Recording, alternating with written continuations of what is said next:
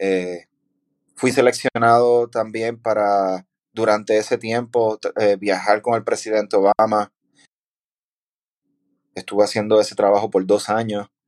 También, eso fue, ¿qué hacen ellos? ¿Y qué hace esto? ¿Y qué hace lo otro? Yo puedo estar ahí. Eh, es, más bien preguntando todo el tiempo qué es lo próximo que yo puedo hacer o qué es lo próximo que yo puedo aprender. Mi nombre es Cristóbal Colón y esto es Nos cambiaron los muñequitos. Nos cambiaron los muñequitos. Nos cambiaron los muñequitos. Nos cambiaron los muñequitos. Nos cambiaron los muñequitos. Nos cambiaron los muñequitos. Hace más de ocho años escribí un artículo en mi primer blog, de esos que puedes hacer gratis sin muchas complicaciones en wordpress.com.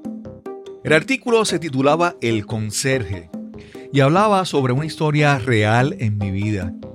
El personaje principal de la historia se llamaba Tito y le puse ese nombre para no revelar su identidad. Pero mucha gente cercana a mí sabía quién era Tito, un joven que conocí hace muchos años en mi trabajo. En ese entonces, Tito era el empleado de mantenimiento el, conserje asignado a mi oficina. Pero ese es solo el principio de la historia, una historia que ya he contado muchas veces. Escribí ese artículo en el 2012 con la intención de contar la historia de Tito y de esa manera expresarle mi admiración y respeto. Creo que antes de eso no se lo había expresado claramente. En este episodio tengo la oportunidad de conversar con Tito después de varios años. Su nombre real es Héctor Flores Labrador. Héctor nació en San Juan, Puerto Rico.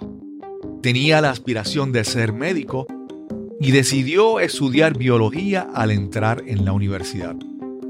Pero Héctor, como es común en esa etapa de la vida, no tenía claro qué realmente quería hacer. ¿Qué quería llegar a ser. Quiso ser piloto, luego quiso ser controlador de tráfico aéreo y finalmente dejó de estudiar.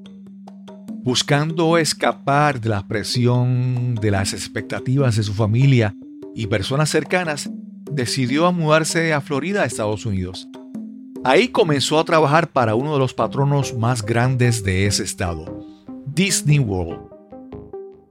Allí entendió que sin estudios universitarios no podría progresar y alcanzar el estilo de vida al cual se había acostumbrado en su hogar. Así que decidió regresar a Puerto Rico y comenzó a trabajar como conserje. Y aquí comienza la historia de este joven que recién se estrena como director de una división en una compañía de alcance mundial. Esa es la historia de un joven común y corriente, con dudas e indecisión, que pudo descubrir una ruta y emprender un camino de éxito y crecimiento, un camino que sigue en construcción. Ese es el episodio número 168 y conversamos con Héctor Flores Labrador. Me mudé para Estados Unidos, Estuve trabajando en Disney por un tiempo, en el Hotel Contemporáneo. Decidí volver a Puerto Rico y ahí empecé otra vez a trabajar en la Autoridad de Energía Eléctrica como conserje en la torre ahí en Monacillo. Y en esa forma fue que conocí aquí al distinguido Cristóbal Colón eh, y a nuestro jefe en ese entonces, Irán Medero. Me surgió la curiosidad de, de conocer un poquito más de computadora, viendo a Cristóbal ahí desmontando todas esas computadoras y piezas por todos lados. yo no sabía ni qué era qué. Eh, y le pregunté que si tenía un brequecito, una oportunidad de, para yo este, aprender un poco de, computadora. Y despertó algo en mí este, que decidí seguir este, aprendiendo un poco más seguíamos por las tardes, después que yo terminaba de limpiar la oficina de Cristóbal, eh, volvía a ir y seguía aprendiendo. Hasta que entre Cristóbal y Irán me dijeron, bueno, hay una oportunidad aquí trabajando en computadoras, pero tienes que seguir estudiando. Eh, y yo ah, acepté la oportunidad, empecé a estudiar otra vez y aquí estamos, en el estado de Virginia. Héctor, mira, este, este fin de semana eh, me encontré con una chica que, que está recién graduada de escuela superior y está en esta etapa que, de que no sabe qué, qué hacer, ¿verdad? ni qué estudiar, ni siquiera ha solicitado universidad. Y entonces alguna gente me decía, no, pero mira, háblale para que la persona, eh, para que ella, para que ella, para que la muchacha pues se enfoque y escoja qué quiere hacer. Y una de las primeras cosas que yo le dije, y es que, mira, hay veces que estamos, que no sabemos qué hacer, hay veces que estamos confundidos y está bien, ¿verdad? Y está bien. El, yo pienso, y, y le, después más adelante le dije que yo creo que lo importante es que vayamos haciendo cosas y en ese proceso de hacer cosas, vemos el mundo desde otro punto de vista, conocemos otras personas, conocemos otra gente, nos exponemos a otras cosas y eso nos ayuda a aclarar nuestra mente. Porque yo creo que eso de que a veces pensamos que las personas, no, no, yo sé lo que voy a hacer y, esa, esa seguridad y esa, certeza a veces como que no existe realmente. Hay, hay muchas personas que cuando somos jóvenes, ¿verdad? Estamos creciendo, queremos hacer un montón de cosas, que tal vez quisiéramos ser millonarios y dedicamos a, tener mucho dinero, irnos por el mundo a, de surfing o visitar las mejores playas del mundo. Pero no tenemos. Entonces, en lo que nuestra mente nos ayuda a aclarar qué queremos hacer, pues hay que darnos como que un poquito de, de compasión. En el caso tuyo, ¿verdad? Tú te, según lo que has hablado, tú te diste la, la oportunidad de experimentar, de hacer muchas cosas. Eh, ¿Te sentías presionado o te sentías con por parte de tu familia, de, tu, de tus amigos, de tu entorno, a que te decidieras o te sentiste relajado para tomar unas buenas decisiones en tu vida? Eso fue una de las razones por la cual yo me fui a, la Florida al principio cuando decidí no estudiar. Sí sentí la presión de la familia de que tenía que estudiar eh, X, X carrera. Eh, la presión cultural en Puerto Rico en ese entonces era que si tú te ibas de la universidad eras un loser. No ibas a hacer nada en tu vida. Eh, pues sí, sentí, sentí todas esas presiones y decidí pues darme un espacio y me mudé a Estados Unidos trabajando en Disney, que todo el mundo decía, ah, qué cool trabajar en Disney. Eh, pero no tenía ningún estudio, nada, yo no sabía nada. ¿Te fuiste solo o te fuiste con algún, a casa de un familiar? ¿O cómo fue? No, me fui fui solo, estuve viviendo con un amigo que ya vivía en Estados Unidos, en, el, en Tampa, y después pues, me conseguí un apartamentito y seguí allá, pero obviamente las cosas no me fueron bien. Eh, no es fácil eh, trabajar en salario mínimo y tratar de vivir una vida que estás acostumbrado con tus papás o tienes tú una, una mentalidad de que quieres estar a cierto estatus no estatus, pero... Eh, sí, con, comodidades. Comodidades, comodidades. Este, y entonces decidí pues volver. Eh, por, pero sí, la razón principal por la cual yo me fui es, sentía mucha presión, sentía vergüenza de que me salí de la universidad cuando todos mis amigos seguían en la universidad, unos estudiando medicina, otros estudiando finanzas, y yo no tenía idea qué hacer. Héctor, yo hace, hace un tiempo, yo escribí un, post, un artículo en mi blog donde hablaba sobre esto. Pero algo que queréis resaltar de eso es que mi papá fue conserje. Mi papá toda la vida, incluso no tenía carro, no tenía transportación, no tenía vehículo. Todos los fines, las fines de semana viajaba de San Juan a Yabucoa, a mi pueblo, en, en carro público, en guagua, en transportación pública. Y siempre hay personas que tienen, que evalúan o juzgan a las personas por el trabajo que hacen o la posición que tienen. Tú regresaste a Puerto Rico, tú tomaste esta posición, ¿verdad? Empleado de mantenimiento. ¿Te sentiste juzgado, eh, maltratado, menospreciado por alguna gente o, fue bien para ti en esa posición? Pues me abrió los ojos porque realmente no fui juzgado. Eh, fui bienvenido. Mis amistades estaban todavía ahí. Nadie me dijo, ah, diablo, eres un conserje limpiando inodoro. Nada de eso pasó. Eh, yo estaba sorprendido de que nada de eso pasara porque yo volví Ok. pensando que todo se iba a pasar. Pero no, mi familia estaba ahí, mi mamá, que en paz descanse, este, eh, fue la que me consiguió el trabajo porque ella trabajaba también en la Autoridad de Energía Eléctrica. Mis amistades siempre estuvieron ahí. Como ustedes en la oficina de ingeniería abrieron las puertas para enseñarle a un conserje de computadora. Eh, Ok. me sentí, me sentí bien. No, no sentí nada de las presiones que yo pensé que iba a, te- eh, iba a sentir.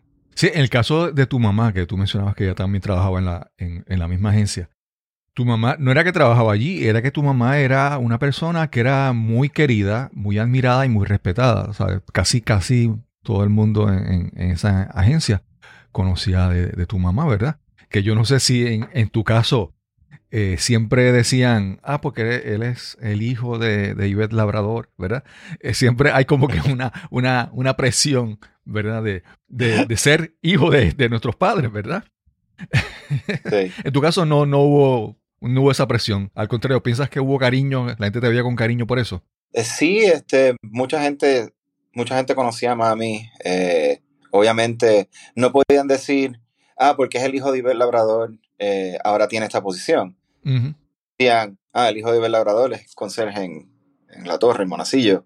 Claro, claro. No, no había, no había ese sentido de, ah, porque es el hijo de ella, le dieron esa posición. Sí, sí, sí. Sí, Héctor, te quería hacer esta preguntita que me surgió ahora. Y es que muchas veces, hay veces que uno llega a un lugar y, y uno hace un trabajo o, o ocupa una posición, ¿verdad? Que tal vez no es lo que uno quiere hacer. ¿Verdad? Uno puede llegar a un sitio y decir, mira, yo voy a empezar aquí por, este, al- por el nivel más bajo y no me gusta. Pero a veces uno dice, espérate, lo voy a aceptar porque tengo oportunidades de crecimiento, ¿verdad? Eh. Y eso, esas oportunidades, esas posibilidades en el futuro, pues te hacen como que hacerlo, ¿verdad? Mantenerte enfocado en lo que quieres hacer. En tus posiciones anteriores, por ejemplo, cuando estabas en Disney, me, porque como decías, no tenían los estudios, me parece que también esa situación de cuando estás trabajando en un sitio y, y estás ahí y como que no hay muchas opciones de crecer, eso yo creo que también te afecta, te afecta a ti. ¿Te afectaba a ti en ese caso? Sí. Disney yo no, no había oportunidades, obviamente, a menos que yo me volviera, volviera a estudiar y terminara un bachillerato o, ba- o por lo menos un grado asociado. No, yo no tenía, yo no iba a tener esas oportunidades de seguir adelante. También eso me deprimió. La oportunidad más grande que tenía era, en vez de trabajar en el, en el front desk, subir al concierge, el piso arriba, y trabajar en el concierge. Eso era mi upgrade. Claro, claro. So, no, no había mucho que, que, que- Sí, que sí, sí, buscar. sí. Héctor, entonces mencionaste que, obviamente, la, eh, mencionaste la historia de que eh, te quedabas, pasabas por la oficina, mirabas lo que estaban haciendo, veías una un- un- en la caja de una computadora abierta y empezaste a preguntar. Y entonces, nada, nos, nos quedamos por las tardes. Yo le, pregunté a, a, a Irán Medero, nuestro jefe, si no había ningún problema. Y no, entonces nos quedamos todas las tardes a, a empezar a trabajar. Yo te decía, primero, mira, monta este disco duro, cámbiale esta memoria a estas computadoras. Después te decía, pues coge esta- estas piezas y montala tú completa. ¿En, ¿En qué momento, si tú puedes identificar tal vez, tal vez un momento o tal vez una, una etapa en, en ese proceso, que te diste cuenta que estabas haciendo algo como que, wow, esto me gusta? ¿Verdad? Porque incluso yo, yo te conocía, yo conocía tus tus pasatiempos y todas las cosas. Y hay, hay unos pasatiempos que, eh, por ejemplo, en el paracaidismo, eso era una de tus pasiones, ¿verdad? Y en algún, yo recuerdo en algún momento hablar, mira, y, y- tomar en serio más el paracaidismo, y tú decías, no, porque es que eso es mi pasatiempo, yo no lo quiero que sea mi trabajo.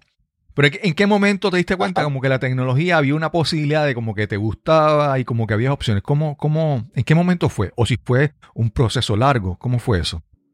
Yo creo que no fue largo. Yo creo que fue en el momento en que yo vi la computadora abierta y justamente al lado tenías la tuya personal o la de la oficina funcionando. Me acuerdo que era, creo que era Ujú. Windows 95 en entonces. Yo dije, o sea, que eso que está ahí adentro hace eso que está en ese monitor. Ok. Y me entró una curiosidad tan grande de cómo funcionaba todo y de por qué funcionaban las cosas y cómo, qué pieza hacía qué, que yo creo que desde ahí empezó mi curiosidad. Y la curiosidad ha seguido porque Claro, obviamente claro. la tecnología sigue avanzando y uno sigue aprendiendo todos los días. Eh, pero yo creo que fue ese momento en que vi en un carrito que tú tenías un montón de piezas, un cajón abierto y yo dije, ¿cómo es posible que todas esas cositas Sí, pequeñas sí. hagan eso? Yo creo que de ahí en adelante siempre ha despertado mi curiosidad. Héctor, algo, algo que para mí es muy importante es eso que tú mencionas, lo de la curiosidad. Porque posiblemente tú te has cruzado el camino con personas como esta persona que te voy a describir. Son personas que estudiaron algo, po- por ejemplo, estudia- estudiaron ciencias de eh, computadora, ¿verdad? Eh, ciencia, computer science. Y después estas personas se hicieron programadores y solamente saben del sistema que están programando o del lenguaje de programación que están utilizando.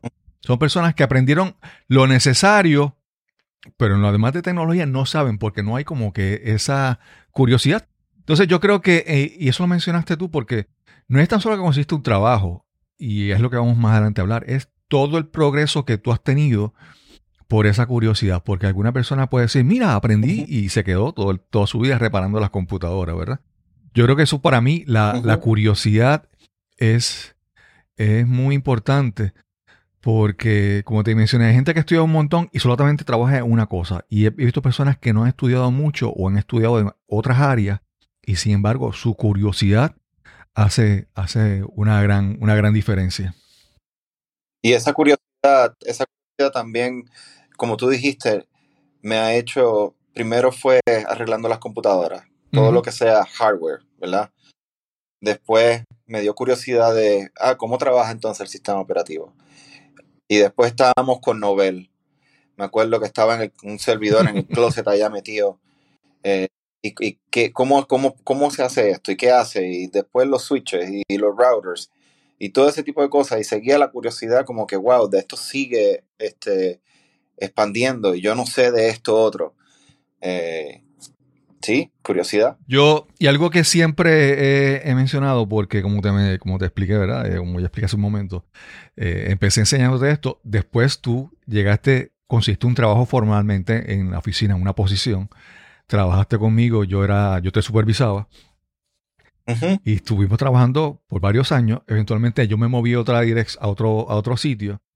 Y con el paso del tiempo yo vi que tu camino paralelo llegó, eh, llegamos a trabajar eh, de iguales o, tú con una posición con mucha más responsabilidades que la, que la mía, ¿verdad? En ese aspecto. Hasta el punto, hasta el punto que en un momento yo dije, eh, el momento tú decidiste irte del trabajo, buscar otras opciones. Entonces ahí es que, como te digo, a veces hay personas que tienen ambición, pero es una ambición como que limitada, ¿verdad? Yo, yo quiero subir a la próxima posición, ser supervisor, o yo quiero ser el gerente de esta oficina, de esta sucursal.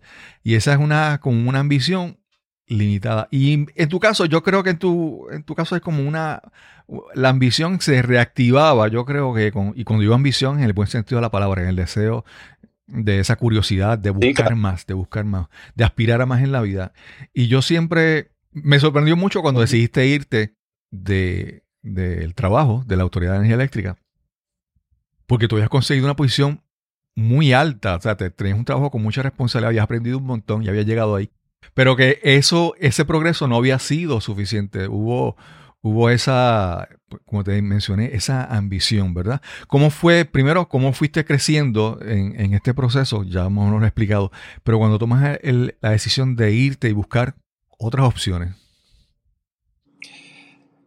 So, yo creo que al- eh, en ese momento estábamos tratando de buscar un poquito más estabilidad financiera. Ya en ese momento ya mi hijo había nacido, ya tenía otro tipo de responsabilidades que la autoridad posiblemente no me iba a poder dar. Eh, nunca pensé que me fuera a ir a Estados Unidos. Esto fue una, una fiesta de Navidad que vino una persona de Estados Unidos, primo de mi, mi esposa, y dijo, mira, aplica a la agencia de inteligencia que están buscando. Y yo por poco me he hecho a reír en la cara, Sí, sí, sí. porque yo dije, sí, claro.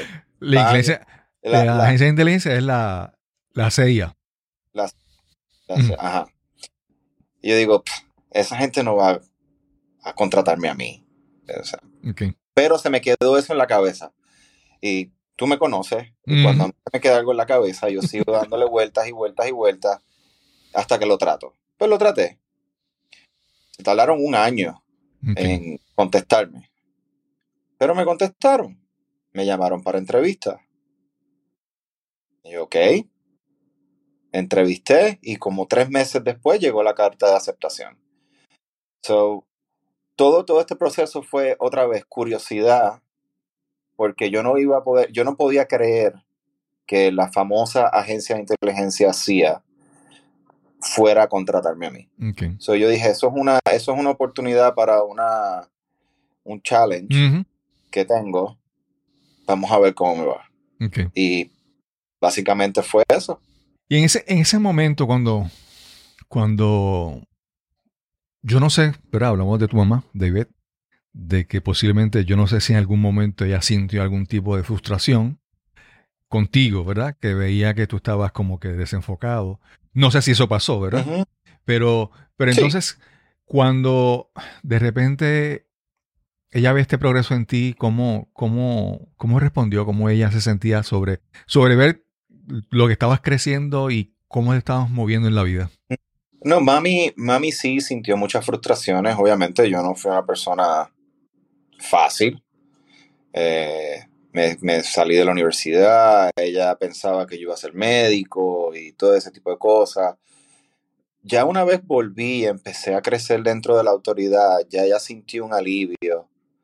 Cuando terminé mi bachillerato, ella se sintió bien, bien contenta de que, y estoy asumiéndolo porque este, nunca me dijo, ah, yo pensé que tú ibas a ser un, un desastre, ¿verdad? Ella nunca eso. Eh, pero sí, eh, se, se veía que estaba contenta, se veía que estaba orgullosa. Y cuando tomé la decisión de irme, eh, que le dije, mami, eh, me aceptaron en la CIA.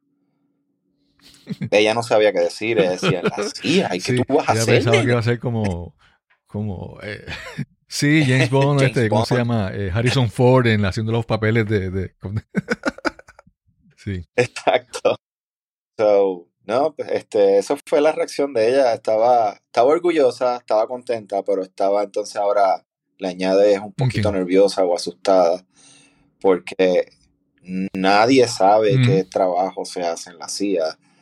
Eh, todo el mundo especula de diferentes trabajos, pero no es hasta Sí, que sí. estás adentro que tú sabes. Sí. Y, yo me imagino, el, el- a veces uno se puede intimi- intimidar por, por lo que dice el título, ¿verdad? Pero allí hay de todo, es una agencia y hay ag- agentes en el campo, pero hay, hay todas las demás funciones de apoyo, hay que hacerlas, ¿verdad? De- tiene que haber hasta contable, de todo, de todo, ¿verdad? Para hacer las funciones. Héctor, pero hay algo que, que hemos hablado de, de la curiosidad y la ambición esa de crecer, pero te habías movido a un entorno que era familiar, vamos a decir conocido. Pero este fue, este, este paso de irte a Estados Unidos fue como que, o sea, me voy allá, me voy con mi familia, mi familia depende de mí. O sea, ahora yo soy el responsable. Ahora, o sea, yo soy el que provee Ujú. las comodidades. No es el- yo, yo no soy el que busco las comodidades. Ahora yo soy el que las proveo. Y te vas a un sitio que, que no, no es que te vas con tus amigos, no es que vas a llegar y te vas a encontrar a tus amigos, ¡eh, regresaste, qué bien! Fue un entorno completamente, ese, ese, esa, esa, ese salto de fe, ¿verdad? A lanzarte a hacer algo nuevo, ¿cómo fue para ti? Y para tu familia. Eh, wow. Nosotros estuvimos separados cuando yo empecé como por seis meses. Sí, mi esposa me visitaba, eh, no sé, de vez en cuando. No podía visitarme mucho porque yo estaba en sitios que ella no podía estar. eh, yo estaba en mucho entrenamiento. eh, pero fue bien difícil, primero la separación, porque siempre hemos vivido en Puerto. Rico. En Puerto Rico realmente no hay nada de separación. Es una isla. Eh, y después el para dónde nos van a enviar. Porque no tan solo era, tengo un hijo, ten- mi esposa estaba embarazada eh, cuando yo empecé y no sabíamos a dónde nos iban a enviar. Nos podían enviar a África, nos podían enviar a Claro. París. No, uno no sabe. Yo lo que sí sabía era que mi trabajo requería el estar fuera de los Estados Unidos. Y pues mi esposa dijo que, ok, vamos, vamos a experimentar. Que también eh, estamos hablando mucho de mí, pero eh, Claro. el support de mi esposa, sin, sin, sin eso yo no hubiera podido llegar a donde estoy. Porque mira que ella ha aguantado cosas. Yo estando fuera, ella con los nenes nada más, llamadas telefónicas a las 12, 1 de la mañana y yo me tengo que ir. eh, y ella para adelante. So, fue, fue bien cuesta arriba, Sí, sí. bien sacrificado, pero, pero estamos viendo el fruto. Cuando tú, primero tú pensabas que no te iban a aceptar en esa entrevista, por- porque tal vez tú pensabas que, que yo no tengo lo necesario para conseguir esa posición en esa agencia. ¿Qué, qué tú crees que fue la clave en que te consideraran para esa, o sea, qué vieron en ti o qué tú crees que fue lo que te funcionó para que tuviera, para que te dieran una, esa posición, ¿verdad? Eh, no sé si, porque nuevamente, y, y eso es, eso no, no es, es, es para poner en justa perspectiva tu historia. Tú, eh, hemos visto que tú un momento no tenías una, una- no tenías una decisión clara, eh, tú titubeaste, hiciste tus- tus pasos. Cuando lograste el bachillerato, no fue que te fuiste a una universidad, como dicen en inglés, un Ivy League, una universidad eh, que, que son, no, no, tú, tú tuviste un bachillerato, una, una institución universitaria normal. Eh, que cuando uno ve el resumen tuyo, pues Correcto. hay que, hay que ver qué vieron en ti para escogerte. ¿Qué tú crees que fue lo, esa, esa cualidad que fue clave en ti? Eh, bueno, primero para la entrevista, simple y sencillamente que tenía eh, el, el- el conocimiento en tecnología. Puse suficiente tecnología en mi resumen que yo hacía en la descripción que dijeron, ok, vamos a darle la oportunidad de que hable con nosotros. Porque ellos estaban buscando una persona que fuera técnico, que tuviera esa, esa capacidad de entender tecnología. Eh, la posición era tecnolo- eh, de tecnología, pero con, con un poquito de twist, vamos a ponerlo así. Después la, la- la verbal, que después tuve la oportunidad, años después, de, de conocer y encontrarme dentro de la agencia al que me entrevistó. Y, y hablamos de mi entrevista, él se acordaba. Eh, eh, la persona me dijo, lo que más a mí me gustó de ti es que tú no tienes filtro. Y te ríes porque sabes que yo no tengo sí, sí, filtro. sí, claro, claro. Eh, tú no tienes filtro. Tú dijiste lo que sentiste, se veía la pasión por la cual tú querías ese trabajo y te vendiste tú. No quisiste tratar de aparentar a nadie más. Claro, claro. Y, y es de- ahorita, más tarde, yo sé que va- va- voy a tener una oportunidad de decir algo más, lo tengo en la mente todavía. Eh, me pasó otra vez. Ok. So, básicamente eso.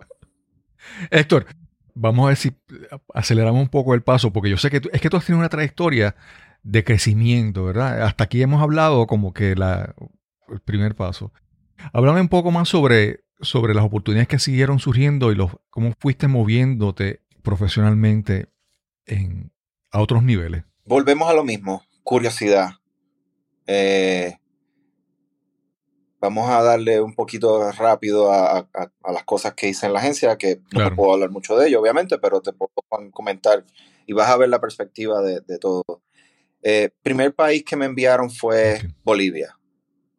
Empecé a ver cosas nuevas en la oficina, curiosidad. Eh, había una oportunidad de que necesitaban a alguien que supiera tecnología en Sudán. Pues yo dije, Ok. yo quiero ir para Sudán. Y mi jefe me dijo, pero si no llevas ni cuatro meses trabajando con nosotros en, en Ujú. tu primer tour. Y yo, sí, pero yo quiero ir para allá. Ok. Pues fui para allá.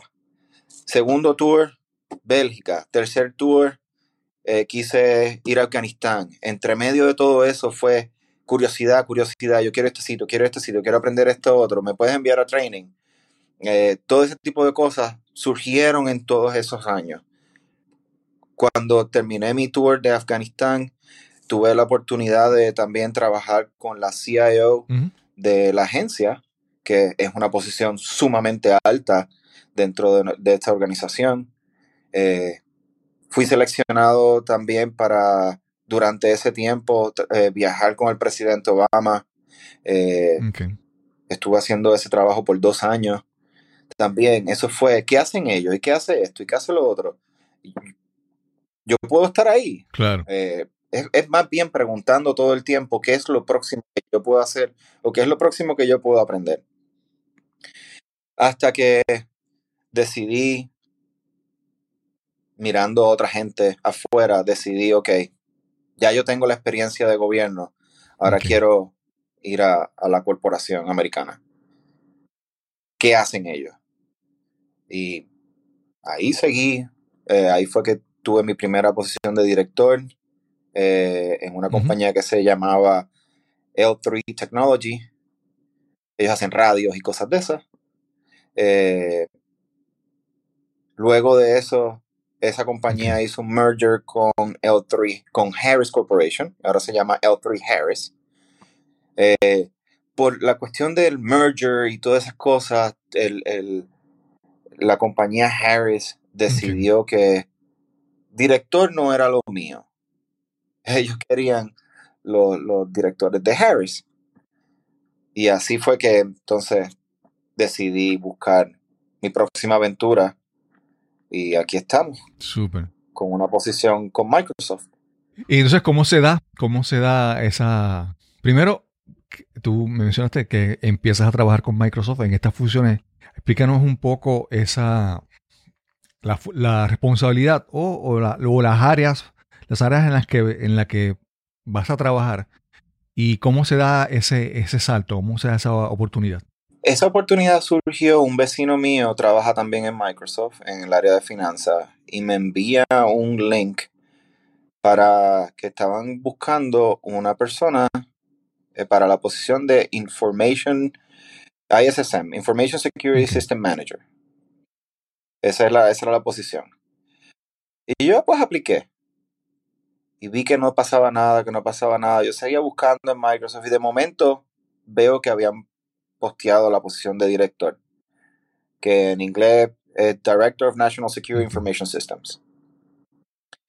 Y yo dije, bueno, yo todavía tengo trabajo. Si voy a brincar, voy a brincar Ok. bien. Obviamente quise el challenge, saqué mi resumen de la posición de ISSM para que no hubiera ningún, ninguna confusión y apliqué a la posición de director. Aquí es que viene lo que yo tenía en mi mente, que es bien curioso, eh, que quiero que lo tengan todos en perspectiva. En mi entrevista con, las, con la Senior VP Ujú. de Microsoft en el área de, de cosas este, classified, yo mencioné mi trayectoria y se la mencioné a la recruiter, incluyendo mi trayectoria de conserje. Ok.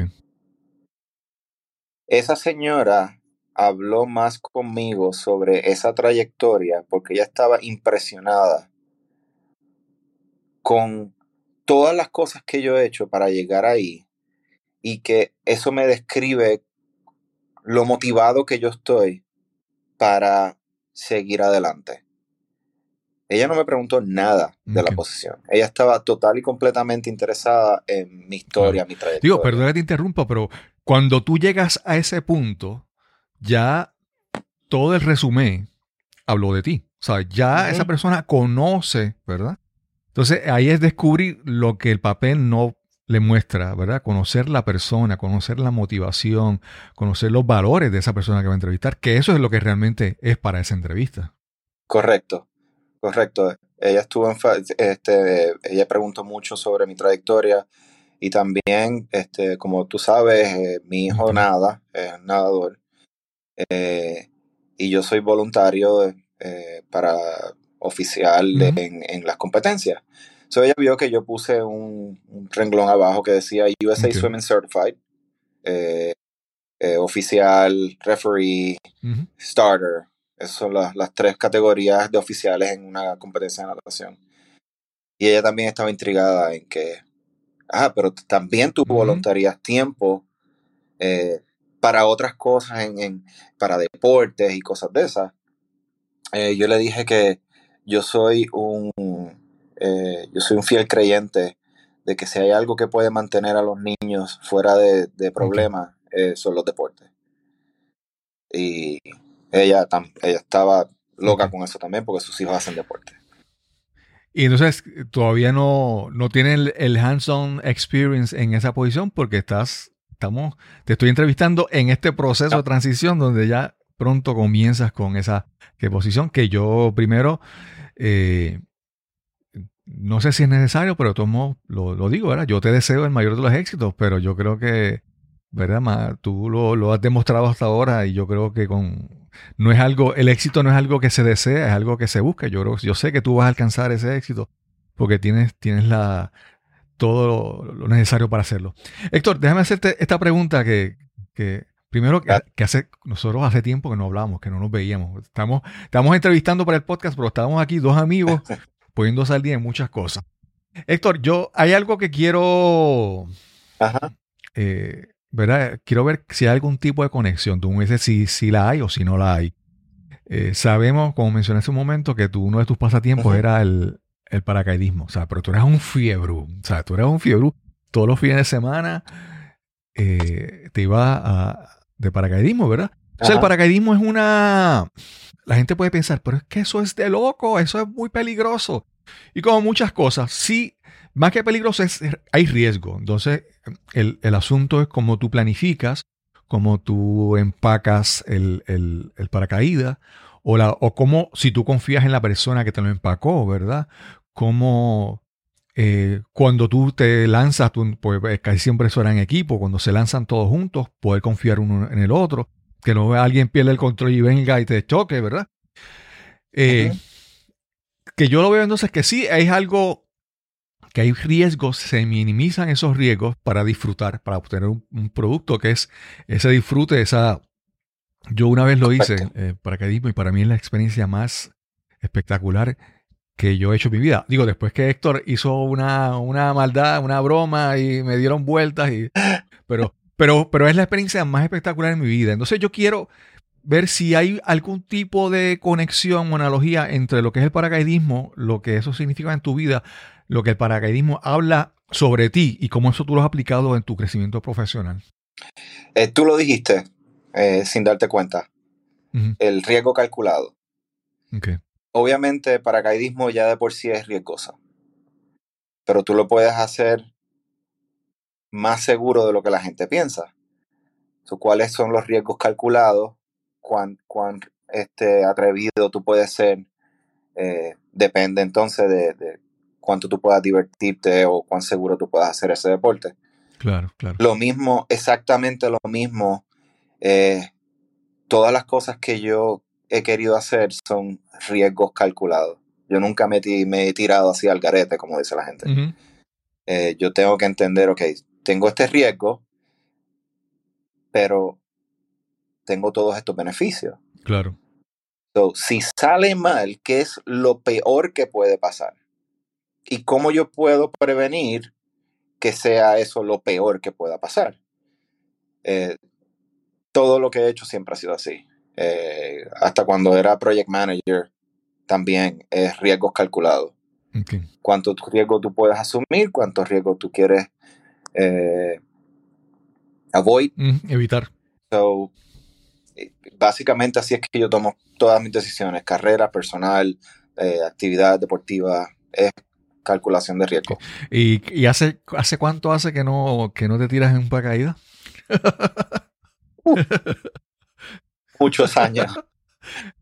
muchos años. Sí, sí. No, no, y, nuevamente, eh, como te digo, eh, hay, hay veces como a veces uno dice, ay, mira, eh, hay, uno ve gente haciendo cosas riesgosas y, y entonces pues lo, hacen por ignorancia, ¿verdad? O porque no han pasado por una experiencia. Entonces, tratando, no, buscando intentar, ¿verdad? Entrar, repasar eso del pasado en tu vida. Pero en tu caso, como te dije, tú, tú viviste experiencias. Por ejemplo, tú tuviste un amigo que falleció en, en ese evento, ¿verdad? Es que no es no es que tú sabías las consecuencias, es que tú conocías, ¿verdad? Tenías un cuadro completo y no es que eras un, como dice en inglés, un adrenaline young, ¿verdad? Que hace las cosas sin pensarlas. Tú sabías eh, el riesgo, habías visto, has visto las consecuencias del riesgo, pero aún así querías hacerlo. Sí. Me imagino que con mayor seguridad y con mayor deseo de, de cuidarte, ¿verdad? Héctor, Correcto. mencionaste la curiosidad, pero si tuviéramos que decir una o dos características tuyas, valores que tú crees que, que han sido determinantes en tu, en tu crecimiento profesional. Vamos a dar tu ejemplo, ¿verdad? Cuando, no es lo mismo trabajar donde en tu primer trabajo en la autoridad de energía eléctrica, donde, donde es muy común que alguien eh, sabe algo y va y se lo dice al compañero de al lado y al otro compañero, ¿sabes? Esa, esa, esa dinámica. En, una, en, un, en un lugar donde tú trabajas, donde hay unos estándares de privacidad, de seguridad, de lealtad, ¿verdad? ¿Cuáles son los valores que, aparte de la curiosidad, que tú entiendes que te han ayudado a, a crecer profesionalmente? Yo soy bien malo poniendo características mías. No, yo, y, yo, y yo te lo digo Pero bien más malo. porque, So, te voy a como te mencioné, empecé la historia hablando de una muchacha que no sabe qué hacer con su vida. Y yo quiero que vean las personas Ajá. qué es lo que funciona, ¿verdad? No, no, no es para vanagloriarte, es, eh, o, Sí. ¿verdad? es simplemente buscando que alguien entienda que si tú quieres alcanzar a otro nivel, no puedes seguir haciendo lo mismo. Tienes que hacer, buscar, crecer en eso. Adelante. Eh, número uno, tienes que ser arriesgado. Si quieres, si quieres hacer cosas nuevas y, y crecer, eh, yo creo que tienes que salir un poquito de tu comfort zone ser un poco arriesgado. Eso viene con toda la cuestión de paracaidismo y yo soy bien extrovertido. Eh, dos cosas que la gente sí me ha dicho. Claro. Una la voy a decir en inglés porque no sé cómo traducirla. Fue una uno que trabajaba conmigo en Bélgica, eh, él me miró y me dijo que yo era un silent professional. Quiere decir, lo que él quería decir es que todo el mundo sabe que yo sé hacer mi trabajo. Claro. Todo el mundo confía en que yo sé hacer mi trabajo. Pero yo no tengo que estarle diciendo a todo el mundo que yo sé hacer mi trabajo. claro. Básicamente eso es lo que él quiso decirme con eso. Ok. Eh, y lo otro es, yo trato de disfrutarme mi trabajo. Yo, si veo que hay algo que no me gusta, eso fue una decisión equivocada que tomé en una posición que realmente no me iba a gustar. Porque no todo ha sido color de rosa, estamos hablando de las cosas Ujú. que han funcionado, pero yo me he tropezado montones de veces por el camino, he pasado por discriminaci- discriminación aquí en los Estados Unidos por ser latino, al principio mi inglés no era muy bueno, eh, todo ese tipo de cosas, pero siempre, siempre luchando, siempre mirando para el frente, creyendo en sí mismo. Yo creo que esas han sido las características que me han que me han hecho crecer y seguir adelante a pesar de cualquier cosa que haya pasado. Sí. Digo, yo sé que no te gusta hablar de eso, pero perdona que te presione, ¿verdad? Para, para que hables de...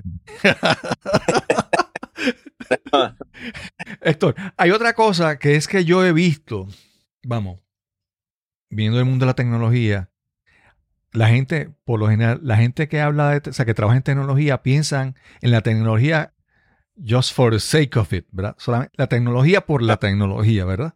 Entonces son las personas que, que no se dan cuenta que la tecnología viene a resolver un problema. Entonces, no es esta herramienta, o sea, en tu caso, exagerando, tal vez un ejemplo, ¿verdad? No es que tú tienes eh, una computadora, es que esa computadora, la persona que la reciba en el campo, donde sea, en qué país que sea, esa computadora le resuelva un problema, le ayude, ¿verdad? ¿verdad? Y entonces, eh, pues mucha gente en tecnología padece de, de eso, de que son, algunos pueden ser hasta antipáticos o, no tratan bien a sus clientes. Yo, yo para mí siempre he pensado que la, la parte de comunicar con la persona que tú le vas a ayudar o entender los problemas que tú estás resolviendo, que eso, eso, eso no lo aprendes en, en el bachillerato o en un libro, eso lo aprendes tratando con la gente, ¿verdad? Esas destrezas, esas soft skills son muy importantes aun cuando tú piensas que no. Como digo, yo he conocido mucha gente que lo que saben de tecnología, pero que no hables con ellos porque son unos irrespetuosos, inconscientes, desconectados, no sé cómo decirle, ¿verdad? Entonces, en tu caso, ¿tú piensas que esas, esas soft skills, esas destrezas de comunicación, de tratar de entender a la gente y saber que le estás ayudando, ¿cómo te han ayudado a ti? No, eso es esencial. Eso, tocaste un punto muy válido y es sumamente esencial. No tan solo en una persona específica o resolver un problema específico. Cuando vas creciendo ya no, es un- ya no es una persona, es un grupo de trabajo. Y sigues creciendo ya no es un grupo de trabajo, una oficina entera. Y cuando sigues creciendo ya entonces te empiezas a, vol- a envolver en, en- en, eh, situaciones de negocio. Cómo las, cómo las, las decisiones que tú vas a tomar en tecnología pueden afectar o a beneficiar una compañía a ganar más dinero. Y ya ahí entonces ya empiezas a, a tomar otro tipo de decisiones, ya entonces tienes que trabajar con diferentes grupos de trabajo y reunir todas esas diferentes eh, personalidades. Uno es software, el otro es hardware, el otro es cloud, el otro es seguridad, el otro es haciendo otra cosa. Entonces tú eres el que haces una arquitectura completa sabiendo que tú tienes como equipo de trabajo, tienes que conocer un poco de todo. Y entonces eso es lo que tú presentas a los ejecutivos para entonces este, ya tener una plataforma y lo que ellos están interesados es el bottom line. Si tú me dices que tú necesitas 2 millones de dólares, ¿por qué? Ah, porque estamos tratando de conseguir un, un contrato que nos va a generar Claro. 400 millones de dólares. Ah, ok, perfecto, tú tienes los 2 millones. Sí, sí, sí. Héctor, eh, además de todo lo que has aprendido, de, lo- de, las- de las personas que te has encontrado en tu camino, que te han ayudado en el trabajo y todo eso, si, si tuvieras que mencionar algún libro o algo que tú has leído en tu vida que tú dices que te ha ayudado mucho, no sé si, ¿verdad? Si tienes el hábito de la lectura o cómo, pero alguien fuera de la profesión que te ha ayudado a- en tu profesión, en tu crecimiento. Hay un libro que hasta tú lo leíste. Es bien reconocido en nuestra oficina cuando estábamos en la autoridad eléctrica. Y todavía lo tengo desde que estábamos allí. Y se llama Even Eagles Need a Wow. Push. Sí, sí, sí, me acuerdo de ese, sí, me acuerdo de ese libro. Sí. ¿Te acuerdas de ese libro? Irán Medero me lo dio eh, cuando yo me estaba yendo de la oficina. Y ese libro me motiva porque Even Sí, Eagles Need a. Push. Héctor, como esta, nuevamente, cada vez que hablo contigo, surge alguna pregunta, surge alguna inquietud. Nosotros, nosotros trabajamos con, con, con Medero, ¿verdad? Y esperamos que él escuche este, este podcast. Eh, Medero no era, no es un tipo eh, no- normal, ¿verdad? Él era una persona que cuando empezaste o durante mucho tiempo, él, él era muy, él, él leía muchos libros y él promovía, ¿verdad? Siempre aprender. Eh, ¿Tú piensas que haber trabajado con él en ese primer, ese primer tiempo, ese primer impulso en el, en el mundo de la tecnología, eh, la forma de ser de él te, te ayudó en, en eso, de querer ser, o sea, abordó un poco tu filosofía de trabajo? Eh, la, todos sabemos que Irán Medero era un workaholic.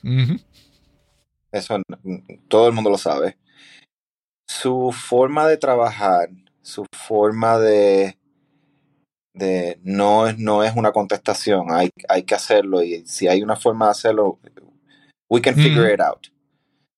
Eh, eso se me ha quedado en la cabeza. Eh, la forma que entre, entre tú y él, te tengo que incluir a ti, eh, que dijeron aquí todos son ingenieros, aquí todo el mundo tiene estudios, te vamos a dar la oportunidad, pero tienes que, tienes que estudiar. Eh, e- ese, ese empuje desde ese momento, el ver cómo todos ustedes trabajaban como un equipo de trabajo, eh, siempre, siempre yo me acuerdo de eso. Siempre me acuerdo de los valores, de... Sí, Irán era medio gruñón, pero él siempre quería lo mejor para todos nosotros. Y nunca se me va a olvidar eh, las cosas que tú me decías, las cosas que Irán me decía, eh, nunca se Sí, me va a olvidar. Héctor, yo, como te digo, ahí, ahí uno siempre, uno busca en la vida siempre la- las satisfacciones, ¿verdad? Eh, y yo he ayudado a personas o le he dado clases o lo he adiestrado. Y una, una, una de las mayores frustraciones de la vida es cuando uno ve en alguien talento y potencial y, y uno lo ayuda para que esa, ese talento se dé y no se alcanza. Porque no había la actitud, no había la, la disposición, la perseverancia. Y déjame decirte, yo al, al principio que yo te conocí, pues, como te digo, como cualquier otro, otro de mantenimiento que llegaba a la oficina una o dos veces al día y hablábamos muy poco, ¿verdad? Que al, al principio yo te puedo decir que yo te vi, vi mucho talento en ti, o mucho potencial, ¿verdad? Lo vi más, más adelante cuando, cuando tú tomaste la, iniciativa de hacer lo que hiciste. Y, y una de las grandes satisfacciones de mi vida ha sido esa, es ver primero que, que te ayudamos, que aprendiste, que lo poco que te dimos lo, lo absorbiste, lo aprendiste. Y en mi caso, que me pasaste por el lado y hiciste creciendo. Y eso, eso para mí, ahí no hay ningún tipo de, de aspecto negativo. O sea, es simplemente admiración y respeto y reconocer que, que, que satisfacción de sentirse que uno ayudó a alguien y creó, esa persona continúa creciendo y es una cosa increíble. Para mí siempre, siempre, siempre eso es una, un gran motivo de orgullo para mí. Todo lo que tú has alcanzado y todo lo que te falta alcanzar. Y, y no tan solo no tan solo el trabajo, yo veo, yo sigo en las redes a tu familia y veo a, a tu hijo. Entonces, eh, el, lo que está en el resumen es una cosa, pero lo que yo veo en tu familia, pues también eh, es un gran, un gran logro, ¿verdad? Y me siento, me siento súper, súper orgulloso de ti, realmente. Eh, sé que, sé que, sé que muchas cosas buenas vienen, vienen Gracias. por ahí para ti. Y yo quiero que el deseo de hacer este podcast es que la gente conozca tu historia. El que tenga duda, piensa, piensa y se dé cuenta que puede, puede, puede crecer. Eh, y que hay opciones y que también compañeros puertorriqueños sientan también el orgullo de todo lo que tú has alcanzado. No, claro, claro que sí. Eh, yo siempre estoy bien agradecido por lo que ustedes hicieron por mí. Eso fue, yo creo que mi fundación profesional empezó en esa oficina con ustedes. Ese, yo, yo creo que lo traduje mal, pero foundation. Sí, sí, sí, exacto. Eh, tu base. Eh, mi base, mi base profesional empezó en esa, esa oficina. Ahí yo aprendí los valores eh, de ser un profesional. Aprendí el trabajo duro. eh, que cuando uno quiere algo no hay límites. Hay que, hay que solamente luchar y lo vas a encontrar. claro, Eh, claro. Yo lo aprendí ahí. Lo demás es historia, pero Sí, sí, esa base me, me- fue, una, fue una base sólida sí. que yo me, siempre me he llevado conmigo. Héctor, yo sé que obviamente tu trabajo siempre ha tenido mucha, mucha, mucha parte confidencial, pero si alguien quiere con- contactarte, hablarte, buscarte y preguntarte un poco más, ¿dónde, dónde pueden conseguir en las redes sociales? ¿Dónde, ¿Cómo te consiguen? Si alguien quiere escribirte. Pues yo estoy en LinkedIn, me pueden encontrar Héctor Flores, eh, mi correo electrónico, yo lo doy a todo el mundo, eh, especialmente en este foro, eh, hflores2 arroba gmail.com. Eh, me, pueden, me pueden contactar, me pueden buscar ahí en LinkedIn y ver las cosas que yo he hecho, mi transcurso de la carrera está ahí. Eh, no, sí, si alguien tiene dudas, preguntas, algún que yo les pueda ayudar, con mucho gusto.